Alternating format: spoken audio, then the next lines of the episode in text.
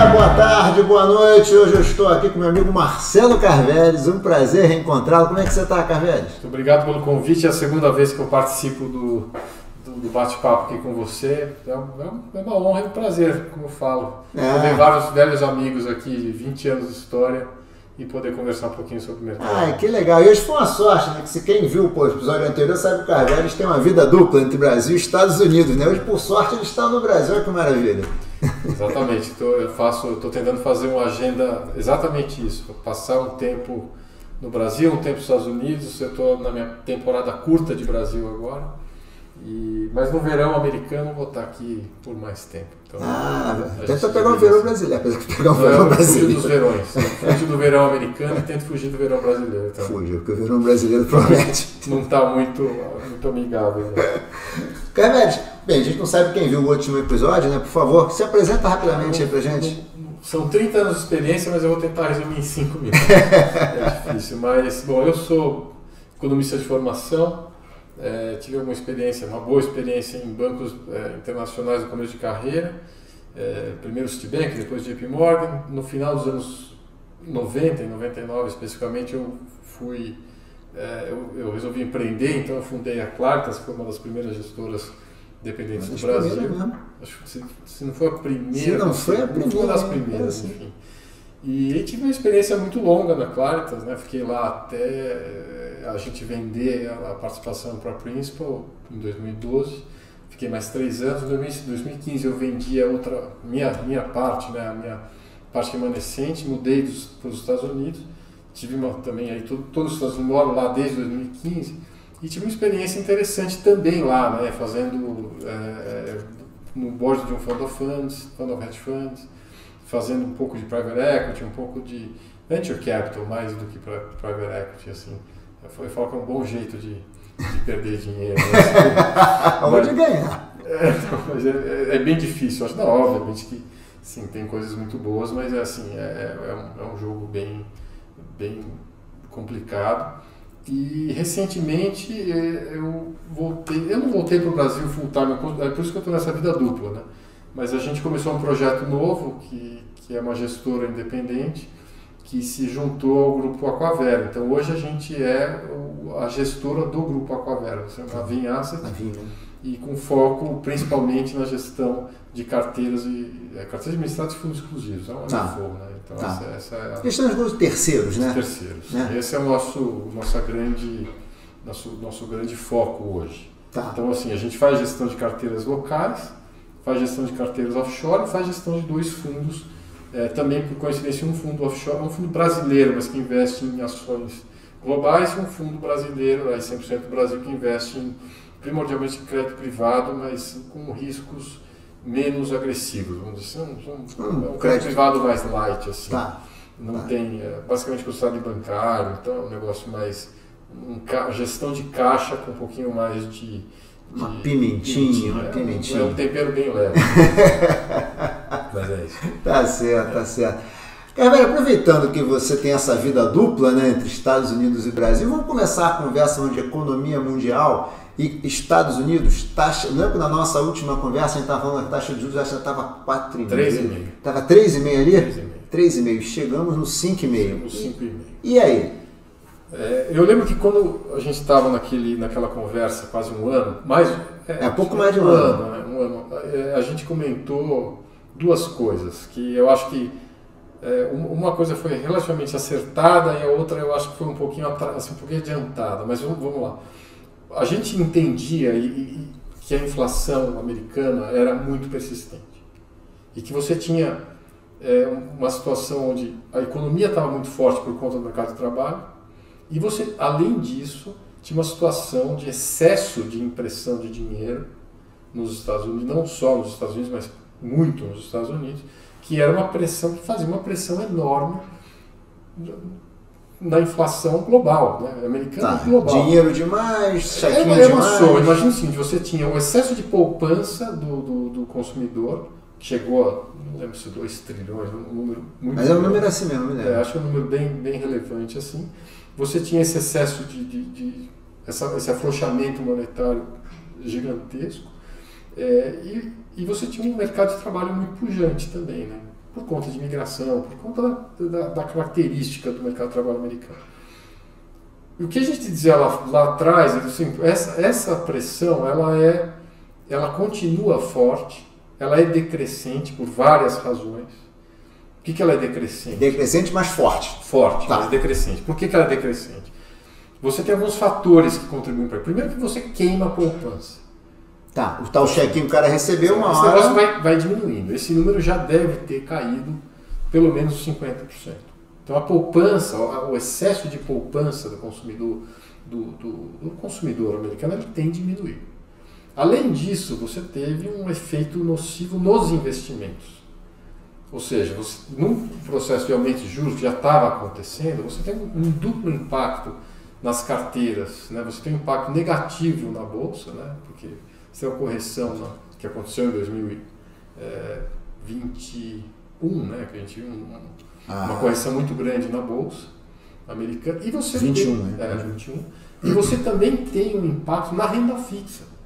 Porque você imagina, você tem bons longos ali com taxas, você comprou no momento que a taxa era meio, 1%, essa taxa estava em 3,5%, foi para 5,5%, o impacto né, no, no PU desses preços é muito grande. E os, os, prazos lá são? São longos, tem duration 7, 8, 10, 12 anos. Tudo isso daí gerou uma situação onde você perdeu dinheiro na bolsa, perdeu dinheiro na renda fixa. Então você tem um segundo componente para adicionar nessa, nessa conta, que é a, a, o efeito o efeito riqueza ao contrário, o efeito pobreza. efeito pobreza. Porque o cara sente mais pobre. É. Não, está mais pobre. Efetivamente está mais pobre. Então, assim, esse foi o, o outro evento. E, e, a terceira coisa que, que eu acho que assim, começa. Lembra, o, o, o Banco Central, o Fed, falou o seguinte: eu vou passar a ser restritivo. Significa aumentar a taxa de juros e reduzir balanço. Então ele estava enxugando, continuou enxugando, continua enxugando o balanço. Restritivo significa você na margem, tirar a liquidez do sistema, isso acontece gradativamente. Então, o que a gente estava dizendo naquela época? Que, bom, primeiro, a inflação, é, apesar dela ter um, um, um horizonte de, de, de, de, de queda olhando para frente, porque todos esses efeitos começam a ter que começar a impactar nesse, nesse, né, né, né, nessa, nessa resultante, você tem um efeito gradual da política monetária. Isso com 3,5, com 5,5. Eu, eu lembro que você tinha dito, a 5,5 para os Estados Unidos é. É bastante. E, e, e o que acontece? Chegou lá no 5,5. E aí eu sempre faço um comentário, assim, todo mundo aqui já fez shot de tequila, né? Ou de alguma é. outra bebida dessas. Você toma, você vai tomando os shots e não percebe que você está bêbado. Na hora que você levanta para ir para o banheiro, você percebe que você está bêbado. E demora, o efeito é. Você para de beber, o efeito vem vindo, você vai ficando mais e mais bêbado. Eu já parei de beber, mas continuo ficando mais bêbado. Está piorando. Então, o que acontece? O efeito da política monetária é igual. Você, você vem tirando, você vem apertando as condições financeiras e, e o mercado vai começar a sentir isso com um certo, uma certa defasagem. Ah um lag. E ele vai sentir, mas chega uma hora que isso vai bater. É impossível, infelizmente, isso vale um bilhão de dólares. Né? Era, ainda é impossível saber aonde você estava no, no, no, momento do, do ciclo de apelo. Ah. Assim, na, naquele momento a gente acho, acho que estava ainda imaginando que tinha mais aperto para vir. Agora, se, se ia parar no 4,75, se ia parar no 5 ou no 5,5, é, nem sabe. ele sabia, é, nem, ele nem sabe. o Paulo sabia disso. Até porque no meio do caminho teve um momento teve. que parou, né? Já agora parou na volta de novo. E, e, eles falaram, vou olhar o curto prazo.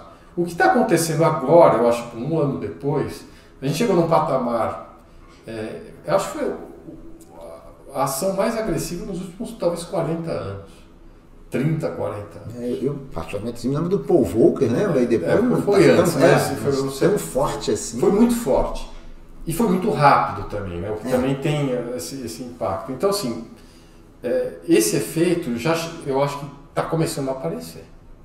E acho que, assim, esse ano, esse, esse ano, desculpa, esses últimos, esse último mês mais especificamente, eu acho que começaram a aparecer A gente já vem falando isso há algum tempo, talvez há uns dois, três meses, que esse efeito tequila vai começar a chegar aqui. E, e de onde vai chegar? Vai chegar porque são aqueles efeitos que eu mencionei antes: queda da renda, queda dos investimentos, não da renda, queda da, da riqueza, né, da, poupança. É, e o efeito da política contracionista mesmo. É, e tem um outro efeito importante que eu acho muito relevante, que é o housing. O mercado de casas, o mercado de, de hipotecas, né, os mortgages, então, estavam taxas perto de 8% ao ano. Quando você fala em, em, em períodos de financiamento de 30 anos, você comparar dois é uma coisa. Oito é outra coisa. Sete, oito, depende do risco de crédito do cara. Nossa. Você inviabiliza um pedaço relevante dos potenciais compradores. Que é um mercado lá que gira, gira que, muito. Que tem um efeito multiplicador, multiplicador muito grande também. Então, quando você olha o housing, óbvio, você, o pessoal que vai para Miami fala, não, não tem problema de housing. É verdade, Miami é uma situação talvez diferente de tudo. Você teve um evento é, é, estrutural, né? muita gente mudando de estados como Nova York, é, é até lá na costa oeste, mudando para Miami por razões fiscais. Isso está acontecendo até com grandes nomes aí, né? A gente viu o Jeff Bezos fazendo isso. A razão é fiscal, não é que ele quer ficar com o pai dele, né? Pode ser até que fique também, não tem nada errado nisso, mas, mas a razão principal é porque, obviamente, é um estado que tem uma carga fiscal muito menor. Uhum. Então você está tendo um impacto de housing específico, mas não é o que acontece no país inteiro. O país está dando uma... Quando você olha as, as taxas de, de, de, de, crescimento, principalmente do custo né, do financiamento imobiliário, isso não tem como você não tirar um pedaço importante do potencial comprador de casa nova, porque você vai restringir esse cara, vai ter que pagar muito mais caro pela casa e provavelmente não vai fazer isso. Só que esse impacto não é só para casa. Você tá. tem esse impacto para carro, leasing né, de carro, você tem esse impacto até para o rotativo do cartão de crédito do cara. Você sabe que o americano ele é, ele é alavancado. É, Quando você sobe esse juro muito alto, o, o cartão de crédito do cara começa a ficar pesado. Ele, ou ele acha uma forma de financiar esse negócio de uma forma eficiente, ou ele vai ter que reduzir consumo. Então, eu, assim, olhando para frente, a gente contratou uma contração já da economia americana. Você já, já tá dado. É o efeito tequila que você falou. Ela vai, ela vai chegar. Se ela vai chegar agora, vai chegar o mês que vem, o ano que vem, a gente não sabe, mas ninguém sabe. O Paulo falou isso, a gente não sabe. Todo mundo, a gente assiste ali e tenta pegar todas as, as palavrinhas que ele fala no, no, discurso dele. Mas ele falou, a gente não sabe se a gente está A gente sabe que a gente tem que manter o nível de política monetária restritivo. Agora, a gente não sabe por quanto tempo a gente tem que manter esse nível. E a gente não sabe se esse nível é suficientemente restritivo, ele falou isso na última vez, para conseguir trazer essa inflação de 3 para 2, que é o que eles querem fazer. Querem trazer essa inflação de 3 para 2. O que, que mudou? Eu acho que o que mudou nas últimas, assim, e lembrando mais uma coisa, né? ele sempre falou, e todos os diretores do FED falam a mesma coisa, que eles vão analisar números de curto prazo. Vamos olhar dado a dado, reunião a reunião. Ele sempre falou isso. Ele não vai e não está olhando para um horizonte de um ano. É, ou seja, a situação não, não é uma situação fácil. É dia a dia ali. É, é, é, guerra de trincheira. Ele vai um, um por vez. E os últimos números, tanto de emprego quanto de inflação, foram muito benignos.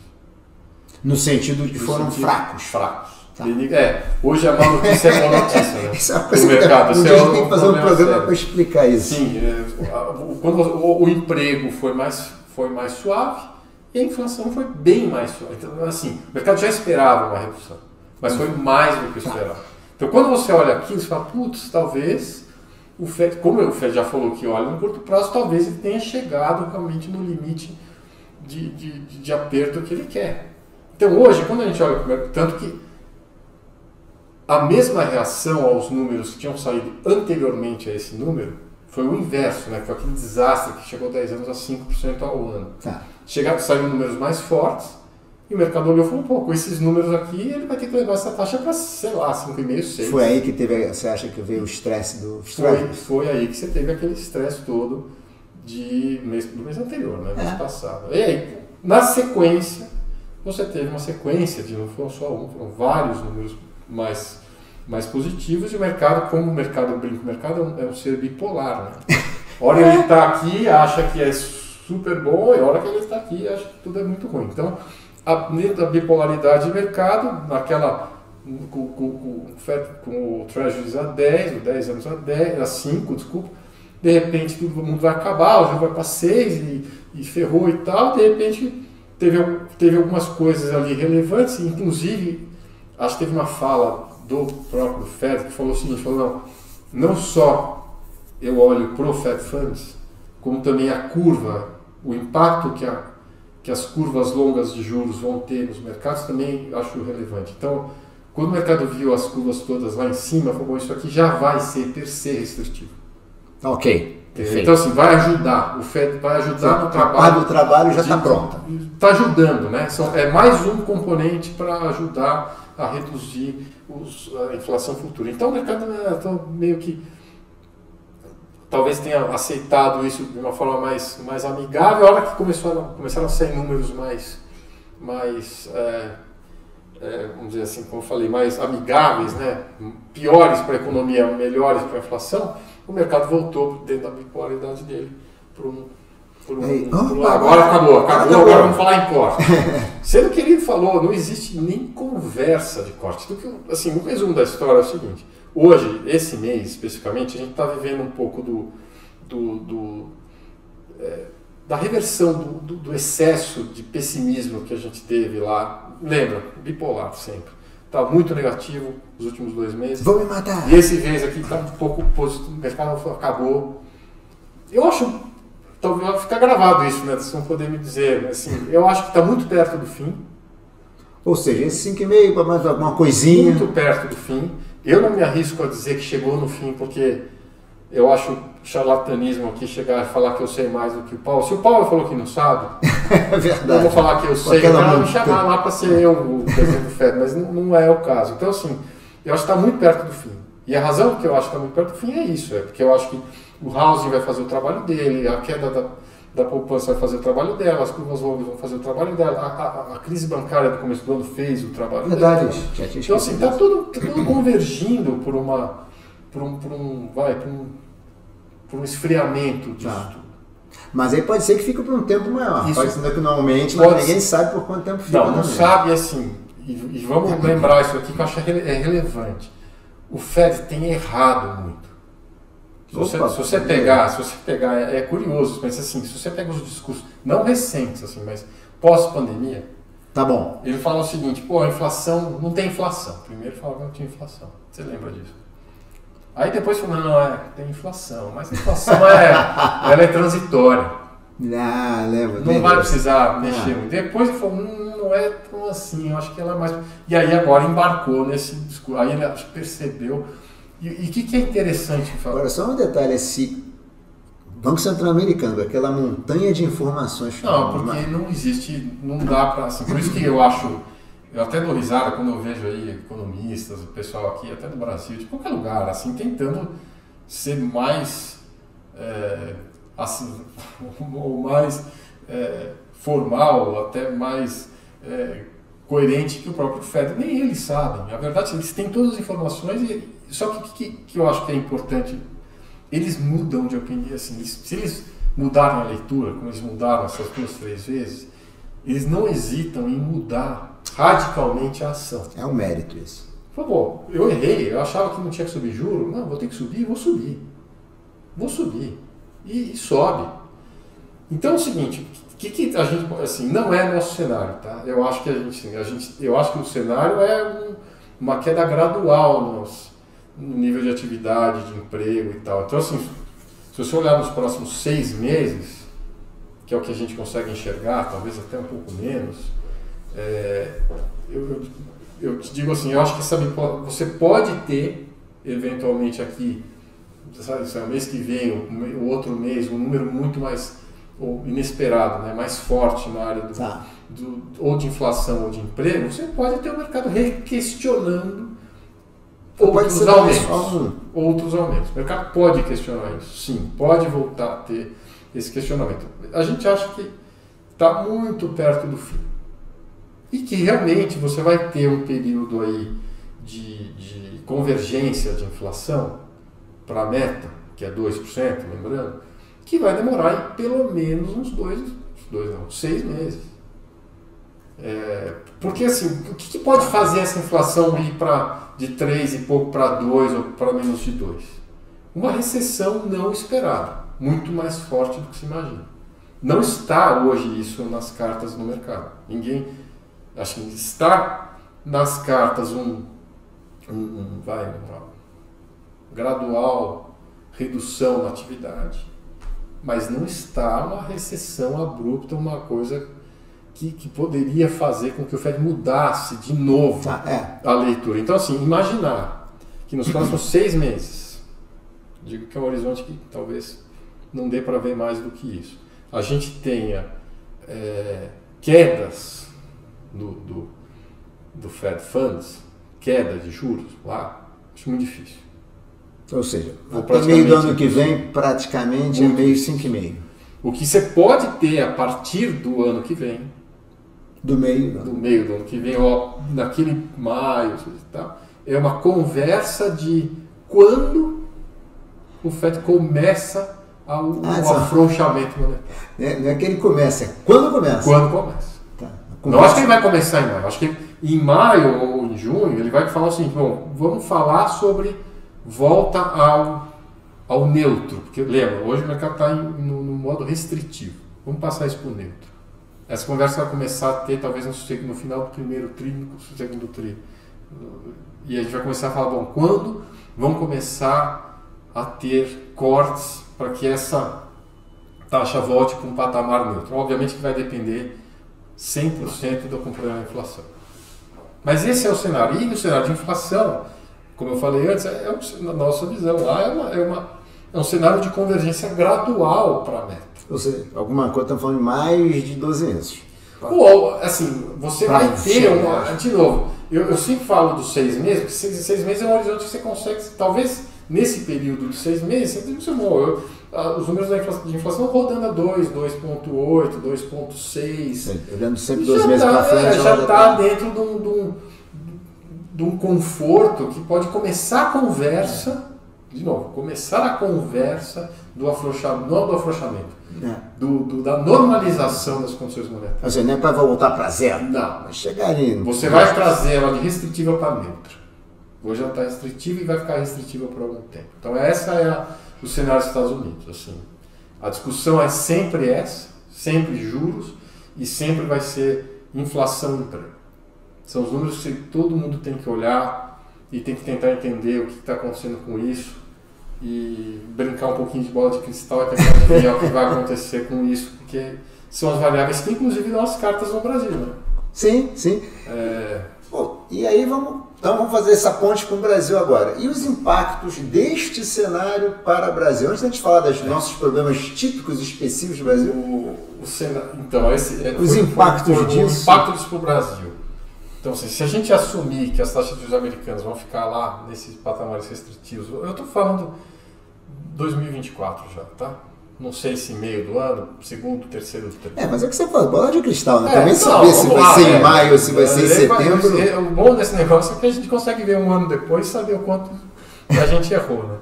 Mas, é, assumindo que a gente consiga falar aqui de 2024, o que, que a gente consegue, o que, que a gente tem de, de, de, informação que eu acho que é relativamente é, vai, segura, né? Vamos dizer, a gente vai ter mais um ano de, uma gestão do Banco Central, vamos dizer, mais conhecida e com um perfil um pouco mais... Que é do Roberto Campos Neto? É, do, do, Roberto Campos, que eu acho que já está aprovado, né? Enfim, não tem nenhuma crítica a essa gestão. Então a gente tem mais um ano desse, desse conforto. Certo. Né, assim. É, mas mesmo assim a gente tem uma trajetória de juros no Brasil decrescente. Sim. Não há dúvidas disso. Inclusive ele falou recentemente que ainda tem espaço para cortar. Mas tem mesmo. Né? A gente sabe que tem espaço, nós estamos falando de 12,25. Se a taxa terminal vai ser 9, se vai ser 9,5, se vai ser 10, nesse período de um ano a gente não sabe exatamente. Ora o mercado acha que é 9, ora o mercado acha que é 10. Mas tá ali. Mas isso, assim, você vê que o mercado mexeu muito nessas taxas futuras por conta do, do, do, realmente da curva americana. Mas a gente vai chegar lá onde está a preocupação. Mas enfim, uma das várias, talvez seguranças que a gente tem nesse próximo ano é que as taxas de juros no Brasil vão cair. Se ela okay. vai ser 10 ou 9, eu não sei. É, a hora está mais para 9, a hora está mais para 10, mas ela tem espaço para cair. Eu não acho que vem para baixo de 9. É, também não acho que vai ser acima de 10, mas eu acho que tem um espaço ainda para cair aí, pelo menos os 200 bases, talvez um pouquinho mais. Então vai ficar entre 10, 9 e 10. Então essa é, um, é uma das certezas que a gente tem. O que significa o seguinte, o, o, pra, vai, o, o diferencial de juros Brasil e Estados Unidos, é. ele tende a diminuir nesse período. Né? Nós estamos Isso, falando de uma, um FED de 5,5 que pelo menos contra uma Selic de 12,5 que vai virar 5,5 com contra 9.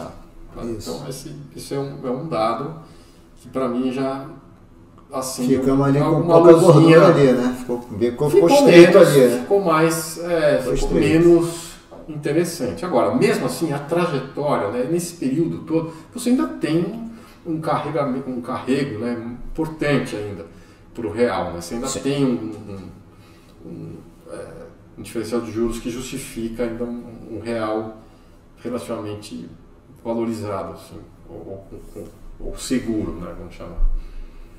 Qual é a outra certeza que a gente tem é, no Brasil? Né? E aí já entra um pouquinho nos, nos problemas. A gente tem certeza que o governo vai gastar dinheiro.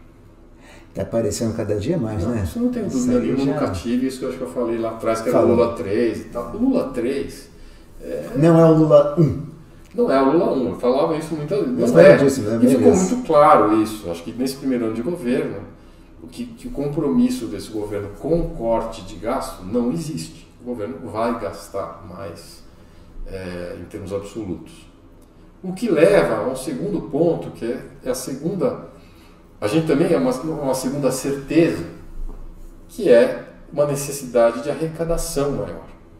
Isso está claro. Né? Também está claro. A gente Esse sabe, está vendo. A discussão do CARF lá, né? Só asfaltava para dar conta. Não, tá aqui.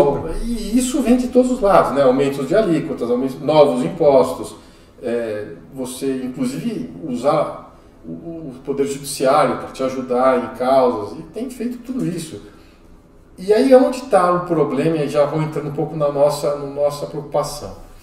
É, para o ano que vem, a questão da meta zero, eu acho assim, quem acreditou nisso é, devia tomar um ponto negativo lá na carteira. é muita ingenuidade achar que, que, que, era viável você entregar, assim, que é viável você entregar um déficit zero em 2024.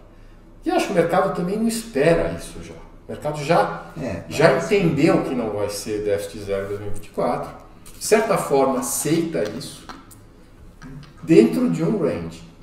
Acho que o mercado sabe que vai ter um, um, um déficit fiscal ali para o ano que vem, aceita dentro de um, de um, vai, de um espaço, de um, de um, de um range. Até se você bebe um pouco daquela tequila, mas só é, um pouco. Mas o que, o, que eu, o que eu acho, e aí um pouco do achismo, é que eu acho que esse número vai surpreender negativamente.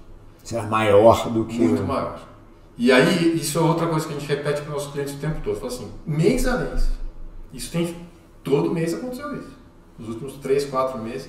Falei, todo mês você olhar a arrecadação, você vai olhar lá, arrecadação e déficit, né? Mês a mês, você vai ver números maiores. Isso tem acontecido. Arrecadação subindo. Arrecada... Não, números, déficits maiores. Tá bom, déficits maiores. Buracos maiores.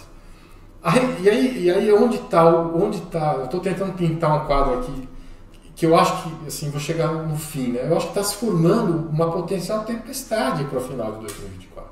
Por que isso? Porque, assim, bom, você tem uma trajetória de dívida é, ruim, né? um aumento, uma, uma questão fiscal para 2024 já pior do que eu acho que o mercado espera, vai ser pior do que espera. Pelo jeito, sim. E pior que isso, porque quando você olha para 2025, é que é onde, eu achei onde está o problema. E eu, você acha que 24, então 24 assim. 24 eu acho que está passar. relativamente. A, a, gente tem algumas situações. Porque o que acontece? Quando você aumenta muito a arrecadação, arrecadação, desculpa, a, a, as alíquotas de imposto, você tem uma primeira, um primeiro impacto de aumento de arrecadação. Mas é, primeiro ano de economia, primeiro, segundo ano, você aprende lá a tal da curva de Laffer que você não é bem assim. Você aumenta aquilo conforme você vai começar a observar a arrecadação futura, ela tende a cair. Que o mercado tende a procurar alternativas mais eficientes, o mercado se mexe, aumenta a inadimplência, não, aumenta a, a evasão fiscal, fiscal, diminui a atividade econômica. Enfim, você tem impactos negativos na economia que se sentem mais de médio prazo e que acaba reduzindo a sua arrecadação total. Então, assim, esse, esse aumento de arrecadação que a gente pode observar agora, por causa dessas medidas, ele pode ter um impacto levemente positivo em 2024, mas eu acho que ele vai pesar negativamente em 2025. Tá. Então a gente vai ver, vai ter números mais preocupantes de arrecadação em 2025. E pior do que isso, porque tem o, o que, que é o mais onde está, o que, que é mais sensível para a arrecadação? É atividade econômica. Se você tiver Sim. queda de atividade econômica, esse número que o pessoal comemorou agora de PIB, é, foi um número um pouco de queda de serviço. O pessoal, não, agora tem mais espaço para cortar juros, a inflação tá mais, vai ser menos pressionada e tal, mas isso me preocupa um pouco. Na verdade, preocupa muito, porque você faz assim, se você está tendo queda de atividade e essa queda de atividade está em serviços, você vai contratar uma arrecadação menor lá para frente. Então, o, o que, que, é, o que, que é o, onde está o problema aqui? É que você tem uma trajetória fiscal ruim para 2024 e muito ruim para os próximos dois anos. Porque eu não imagino que esse governo vá mudar é, a forma de, de, de, de, atuação nos próximos dois anos. Os últimos, principalmente os últimos dois anos de mandato. Que temos eleição em 26. Exatamente. Então o que, que você espera? Se no primeiro ano foi mal e o segundo ano vai ser talvez um pouquinho pior, os outros, os outros dois próximos anos vão ser ainda piores. Que então a arrecadação você... não ajuda e o gasto não. O gasto, o gasto vai sair ainda mais do controle e a arrecadação vai ter esses desafios todos de vencer, né? né? Vamos testar a curva de Laffer, a teoria dele na prática, porque eu acho que não vai ter muito, muito como fugir disso. Então, é, eu, a gente está construindo um, um problema para 25 fiscal para pós final de 24. Final de 24. E aí vou piorar um pouco o cenário. Não, pera aí. Vou... Piorar um pouco o cenário. O que vai acontecer em 2024? Final. Final do ano. Vai sair o Roberto Campos e entrar outro diretor, do, outro presidente do Banco Central. Que o mercado já especula que tem até nome que é o Garipo. Eu acho que muito provavelmente será. Não sei dizer, não tem informação. Não, ninguém sabe, mas é uma especulação mas, assim, corrente. É, pouco que a gente sabe é, existe uma diferença relevante de, de visão né, e de atuação dessas duas, desses dois profissionais. Né? O Roberto Campos é, uma, é um jeito, o Galípolo é de outro, e, e, e, tende a ser mais heterodoxo. Sim. Né? O Roberto Campos tem cartilha ortodoxa. O que, o que leva a uma situação é o seguinte, imagina, você, e aí é um pouco de como o mercado vai reagir a isso.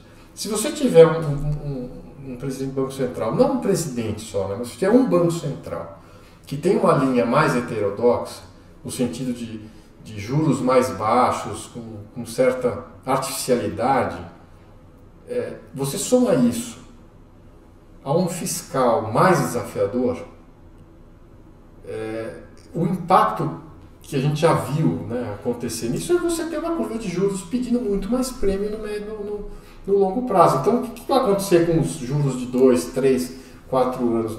Se acontecer, se o mercado entender, óbvio, isso vai acontecer tudo, mas o mercado precisa entender, por exemplo, que o novo Banco Central vai ser mais heterodoxo. Então, assim, as taxas de juros podem ser mais baixas, ou de, vou, vou refrasear, na verdade. Se o Banco Central for mais leniente com a inflação, que eu, eu acho que é um pouco da linha que se eu não sei se é assim, mas é, é um pouco da linha. Tipo, vamos deixar dar o problema, não é, Se for mais leniente com a inflação, e, e, que consequentemente vai dizer o seguinte: eu vou ser mais frouxo na política monetária, vou ser mais. deixar a coisa acontecer um pouco mais, o mercado, olhando para frente, com um fiscal mais desafiador, vai pedir prêmio. É, vai olhar e vai pensar, isso não vai acabar bem. Isso não vai acabar bem. Vai... Tá me lembrando... Principalmente num ano, nem é ainda o ano eleitoral, mas 2026 é um ano eleitoral e a gente sabe que essa discussão toda, esse movimento todo acontece pelo menos, pelo menos no final do, de 2025. Então essa, essa é uma o aumento de gasto, o aumento de propaganda, o aumento de, de até é. né, de, de, essa mudança do governo para se preparar para a eleição, a gente sabe que acontece antes, até porque você tem até se mostrar os resultados, você tem que ter tempo para ter um impacto positivo dos seus gastos. Ah, tem que fazer a obra hoje para entregar Exato. lá na frente para poder Então, saber. assim, essa combinação, quando você olha isso, olha, o Banco Central possivelmente mais, mais leniente com a inflação, um fiscal mais bem mais desafiador. Você está falando, você está me lembrando aquela dobradinha do Tombini com manteiga, né? Tá não, é, não quero nem falar isso aqui. Não, tá lembrando, mas, mas mas, bem. Mas é um risco, né? É, então, uma vaga lembrança. Tomara que eles vejam isso e, e, sejam... Eles têm todos os instrumentos para evitar um problema desse tipo, mas, mas sim, eu acho que esse é um, é um, é um, é um risco que a gente tem. E, e aí o terceiro risco, quando você olha tudo isso, é você falar assim, bom, o dólar é, já está nesse patamar aí de 4,95, 5 e pouco há muito tempo. É, parece que veio para ficar, né? Desde a pandemia. Quando o dólar subiu de 3,5 aí, de 3 e pouco para 5, né, durante a pandemia, ele tava, o real estava muito desvalorizado. Só que nesse período todo você teve inflação, você teve... Ok, você, perfeito. Você, em termos reais, essa, o real tem se valorizado em relação ao dólar, em termos reais nos últimos anos. Eu, assim, se você olhar pelos padrões de paridade de poder de compra e tal, ainda o real ainda não é uma moeda cara. Desculpa, é, barata, é, sim. Não, ela ainda é barata. Tá, isso que eu dizer, não é moeda cara, ela ainda é barata. É, você tem um espaço ainda para esse real ainda se valorizar um pouco. Mas o que acontece? Esse espaço está diminuindo. Por conta dessas questões todas. Esse espaço está diminuindo. E quando você chega no final de um ano para cá, com o real nominal nesses níveis, 5, 5 e pouco e tal, porque ainda lembra, você ainda teve aí um ano de carrego para aproveitar esse 12,5 contra 5, que é relevante. Você ainda teve tudo isso para aproveitar, vai cair, mas ainda teve da 12,5 para 10, ainda teve uma taxa média relevante ali para aproveitar. Só que chegou no final, você olha para o mercado e fala, bom, dólar a 5, faz, tá 5 faz dois anos, até mais Juro a 9, juro americano a 5, diferencial a 4 né, no, no overnight. É, fiscal complexo. complexo? Comprar dólar, né? Então, assim, eu, eu acho que você pode ter uma situação de, de de uma mudança de patamar de câmbio lá, lá para frente por conta disso tudo. E aí pode trazer alguma inflação também. Né? Aí você traz. Aí, é puxar o novelo de lã, né? Você começa a desfazer a roupa inteira.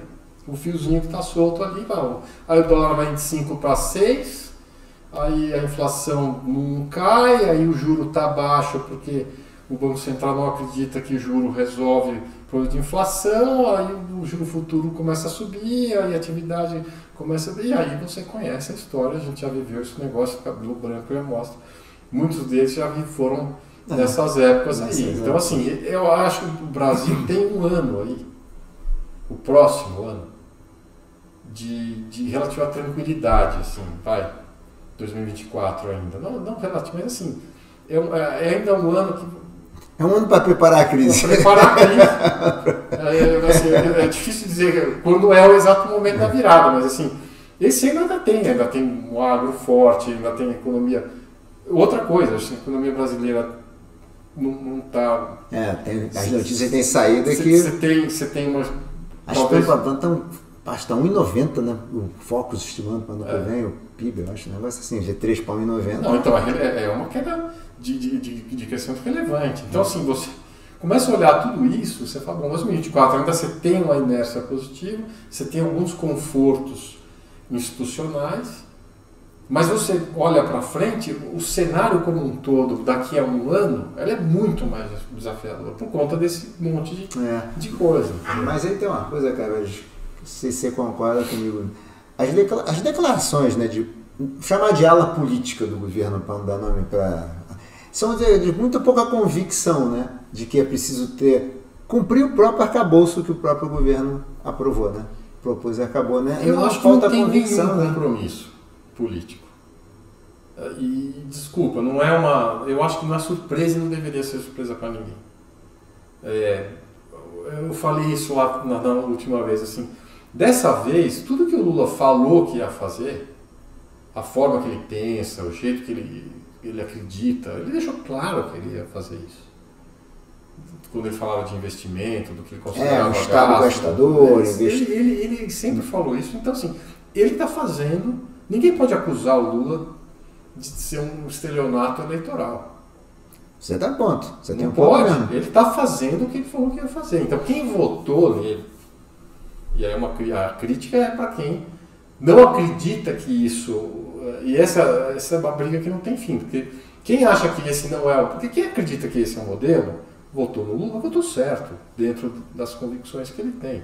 Agora, o que eu acho impressionante é a gente que, inclusive aqui da Faria Lima, aqui, um monte de gente, que não acredita, não compactua com essa visão, e mesmo assim fala, não, não, mas o Lula não vai fazer o que ele está falando. Cara, o cara falou que vai fazer. Acredita nele. E aí mesmo eu votei nele porque eu acho que ele vai ser o Lula 1, que, que no fim vai adotar um, uma política neoliberal, vai ser a continuidade do Fernando Henrique, que foi em 2003. Não, não vai fazer, ele falou que não vai. Agora, então assim, não se engane, ele vai fazer isso, ele vai ser assim. Então, assim, politicamente, eu não vejo, é, de novo, é, eu não vejo nenhuma potencial mudança na, na rota que é. esse governo atuou. E vai continuar fazendo o que ele acredita que ele foi eleito para fazer. Na verdade, ele foi eleito, se ele foi eleito democraticamente, com esse mandato, com esse discurso, ele tem que honrar. Não, não, você tem um ponto. Eu não concordo, eu não votei nele, mas, mas ele está fazendo o que, o que ele foi posto lá para fazer. É. Então, assim, para gente que sabe que isso tem consequências ruins para a economia, a gente sabe. Agora, imaginar que não vai fazer isso e que vai mudar de rumo ainda mais nos últimos anos, pós perto de eleição, eu acho muito ingenuidade. Não, é, eu acho que está complicado essa conversa agora de Petrobras, né? Do... Não, isso é outra novidade. Não, não, é, não deveria ser novidade para ninguém. O uso das, A gente já viu isso acontecer. Foram quatro governos seguidos. É, a gente não. sabe como eles fazem as coisas. Então, assim, a surpresa que me causa é alguém ficar surpreso com essas. Não. Pô, é igual, né? Não, é impressionante. A gente está. Assim, a gente está chegando aqui ao fim, Carvalho. Você sabe que tem tempo aqui, né? Senão ninguém está. É. demora demais, não vou ouvir o programa, não. A gente está assim, o cenário para assim, os próximos anos, a bolsa vai continuar difícil, pelo jeito. Ainda tem um espaço aí para ganhar dinheiro com juros. A bolsa é uma grande, assim, a bolsa brasileira, por incrível que pareça, ela ela está muito barata ainda.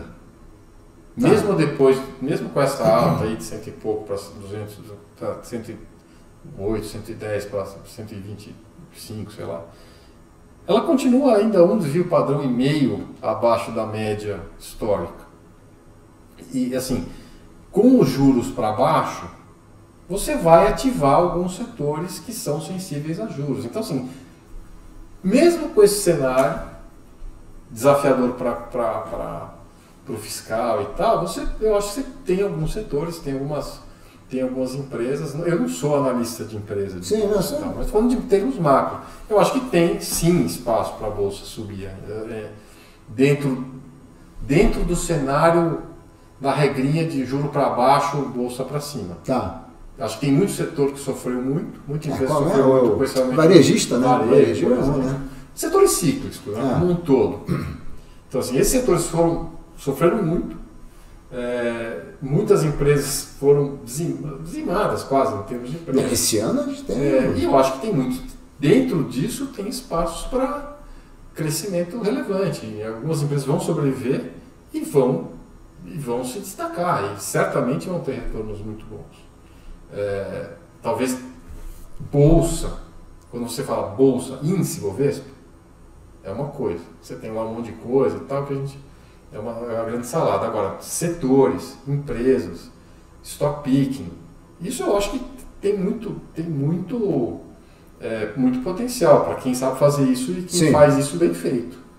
É, Seria para qualquer um sair fazendo. Não, nossa, é pra... Pode ter sorte também, mas, mas eu acho que assim, é, esse, então esse lado foi bom você ter falado, porque assim, não é que o pessimismo impera, vão vender tudo. Não, acho que tem coisas que vão se beneficiar com esse ciclo de, de queda de juros, sim. Tá. É, é, e, e, vão, e vão performar muito bem, até porque estão muito baratas. É, não, tem umas coisas aí que você. Agora, outra, outro lado, talvez, por exemplo, a gente não tem estatal nas nossas carteiras lá. A gente não tem. Pô, deixaram de ganhar. É tipo agora, ah, razão, você não tem Petro, Petro subiu pra caramba. Sube, mas é por uma razão filosófica, né? A gente não quer perder dinheiro com uma coisa que a gente sabe que, por exemplo, o uso político das estatais, que tem um custo. Né? A gente não quer participar disso. Então a gente não tem. Mas bolsa como um todo, em setores, especificamente setores mais cíclicos e que vão reagir positivamente ao ciclo de. Porque, como eu falei, o, o ciclo de juros está dado. Está dado. Isso tem um impacto positivo em setores, principalmente cíclicos, como eu falei. Então, não vai ser, ah, fique fora de bolsa. Não é a minha recomendação. Mas eu acho que sim, procure quem sabe fazer isso. É. Quem escolha. Não, é verdade. Não, quem sabe escolher setores de empresas e, e, que tem muita oportunidade, sim, não tenho dúvida nenhuma. Não. Ótimo. Carvés, temos que terminar. Eu te agradeço aqui, tem muita conversa, mas muito obrigado pelo tempo aqui. Foi, foi Não, eu que agradeço, a conversa foi ótima. Você trouxe aqui insights maravilhosos e tal. Infelizmente, não dá para estar tá muito. Vamos chamar assim, pessimista não, não dá para estar tá otimista, pelo menos. O Brasil é sempre isso. A gente vai, aproveita, mas é, é, é uma festa, um baile funk. Você aproveita a festa, mas tem que estar tá perto da porta ali. Hora que você começa a ouvir o tiroteio, a gente sabe. tá certo, Cavete. Muito obrigado. Hein? Valeu. Valeu, meu obrigado. Gente, grande abraço para todos. Saúde. Mais um episódio de Investimento Aberto hoje com o Marcelo Carvedes. Tchau. Valeu, Carvedes. Obrigado, cara.